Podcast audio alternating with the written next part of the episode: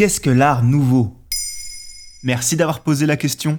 L'Art Nouveau est un mouvement artistique né à la fin du 19e siècle. Il a constitué un tournant après une période de rationalisation de l'art en revenant à des principes plus naturels et plus esthétiques. Nous allons vous apprendre d'où ce mouvement est né ainsi que les thèmes et les artistes qui en font partie. Comment est né l'art nouveau? Contrairement à une grande majorité de courants artistiques, l'Art Nouveau n'est pas né d'un artiste ou d'une théorie particulière. Il correspond plutôt à un changement de mentalité né de la dérive de l'industrialisation ou de la mécanisation systématique d'anciens styles. Les artistes de la fin du 19e siècle ont souhaité sortir de ces contraintes limitantes avec une volonté affichée de mettre de côté le classicisme des compositions de l'époque. Ainsi, l'art nouveau s'appuie sur une recherche de l'esthétique des lignes courbes et se caractérise par un mélange d'inventivité et de rythme mené par une volonté de s'inspirer de la nature. Mais l'art nouveau va même plus loin et peut aller jusqu'à solliciter plusieurs sens. La vue, l'ouïe, mais aussi le goût, l'odorat et le toucher, ce qui en fait un art total.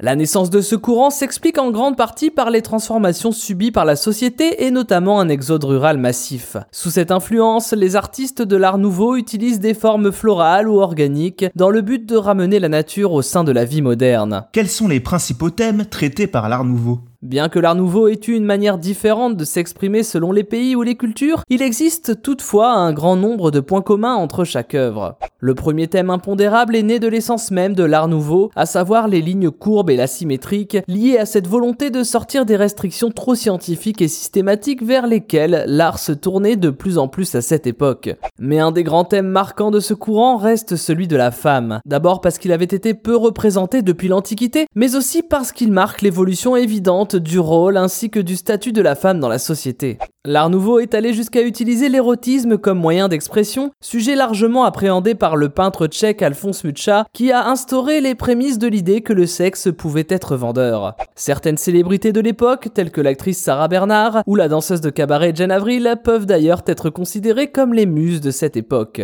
L'autre thème incontournable de l'art nouveau est indiscutablement celui de la nature. En sortant du naturalisme traditionnel, les artistes décident d'aller sur le terrain et d'observer la faune et la flore au plus près, sans en retranscrire une copie conforme, mais en lui donnant une esthétique nouvelle, en sortant des considérations scientifiques au profit de l'art total. Finalement, quels sont les artistes reconnus comme des pionniers ou des références de ce courant? En termes d'architecture, pilier de l'art nouveau, un des représentants les plus célèbres est Louis Majorel, connu pour le jardin qui porte son nom à Marrakech. Il s'illustre notamment lors de l'exposition universelle de 1900. Le joaillier René Lalique est également une figure de proue du mouvement, lui qui est considéré comme un des artistes les plus novateurs de son époque, reconnu pour être le créateur du bijou moderne qu'on connaît encore aujourd'hui. La peinture et la sculpture ont également été bien représentées en la personne de Victor Prouvé, qui en dehors d'œuvres célèbres telles que La joie de vivre ou pour la patrie a été l'un des membres fondateurs de l'école de Nancy, école considérée comme le fer de lance de l'art nouveau en France. D'autres noms références sont également à citer, Jacques Gruber, Émile Gallet ou encore Hector Guimard.